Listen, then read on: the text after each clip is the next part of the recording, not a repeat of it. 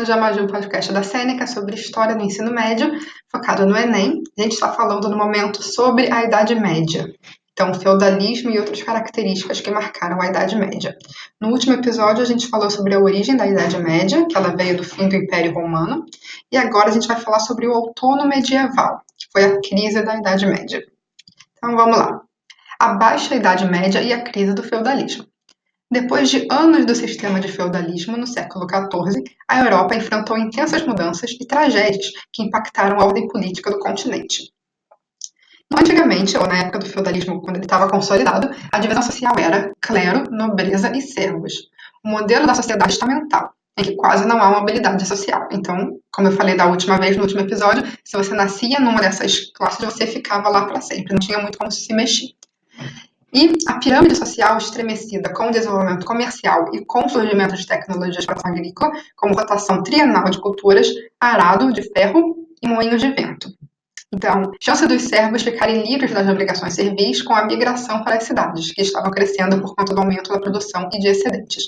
Então, apesar da, da sociedade ser bem estratificada, estava tendo algumas mudanças, como novas tecnologias, migração para as cidades, que estavam mudando com a estrutura da sociedade feudal.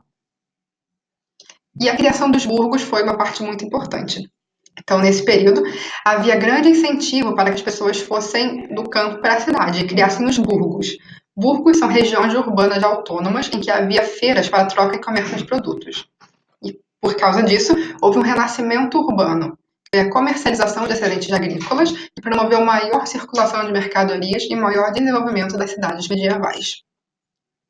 O que, que era a burguesia, então? Que é o nome da palavra que vem de burgos. A burguesia era dividida entre marceneiros, ferreiros, ourives, tecelões, operadores de câmbio, que eram responsáveis por construir as cidades. Então, você tinha o seu ofício e você era parte da burguesia se você estava responsável por construir a cidade. Corporações de ofício. Para aumentar a produção e prevenir cópia de obras, artesãos se uniam para executar a mesma tarefa e aumentar a produção. E a burguesia, então, era a nova classe social que tinha sua base em atividades comerciais e econômicas. Então, vamos lá. Recapitulação. Como se chamavam as regiões urbanas autônomas em que havia para troca e comércio de produtos? Eram os burgos. Tá. E agora vamos falar sobre as cruzadas, que aconteceram entre o século XI e XIII. Elas foram expedições de caráter militar e religioso.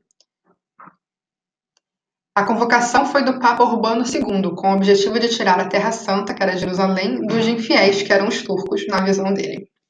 Então, as cruzadas foram uma série de expedições militares religiosas que foram chamadas e convocadas pelo Papa para recuperar Jerusalém dos turcos. Agora tinham as outras motivações também por trás das cruzadas. O motivo oficial das cruzadas era o domínio de Jerusalém. Porém, tinham outras motivações, como expandir fronteiras, ter proximidade com o Império Bizantino e abertura do mar Mediterrâneo para o comércio. Para encorajar a participação e adesão às cruzadas, a Igreja Católica concedeu o perdão aos pecados, chamado de indulgência, de quem fosse lutar. Então, se você se alistasse e fosse lutar nas cruzadas, você era perdoado de todos os seus pecados. E foi criada a paz de Deus. O que, que era isso? A Igreja Católica se esforçou para prevenir guerra entre os cristãos. Como objetivo principal era a recuperação da Terra Santa, eram proibidos crimes como estupro, invasões de terras de propriedades e saques, que era o roubo de outras casas. Então a igreja estava tentando impedir os crimes entre o seu povo, para que todo mundo se alistasse e fosse lutar contra o outro povo. Quais foram as consequências das cruzadas? Poder centralizado e senhores feudais enfraquecidos. Novas rotas de comércio para o Oriente, novas estradas de recuperação de outras estradas, chegada de especiarias à Europa Ocidente e Oriente puderam trocar culturas. Então, recapitulando quais eram as motivações da cruzada, das cruzadas, oficial era o domínio da cidade de Jerusalém, mas além disso eles queriam é, expansão territorial, queriam maior proximidade com o Império Bizantino e queriam uma abertura comercial para o mar Mediterrâneo. Qual que era a cidade do motivo oficial das cruzadas que eles queriam recuperar? Era Jerusalém. E é isso por hoje. Então, até a próxima semana. Até mais!